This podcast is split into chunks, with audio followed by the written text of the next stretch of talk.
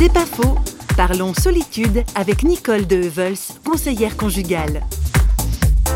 La solitude, c'est un renvoi à soi-même. Et donc, ça peut être un moment tout à fait important et même fondateur que de se retrouver face à soi-même.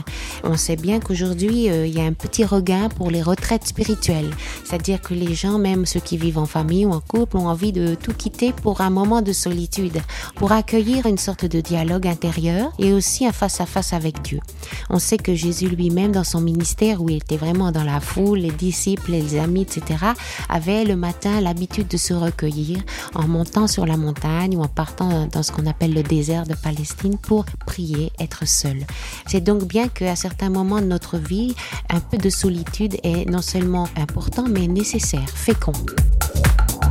C'est pas faux, vous a été proposé par parole.ch.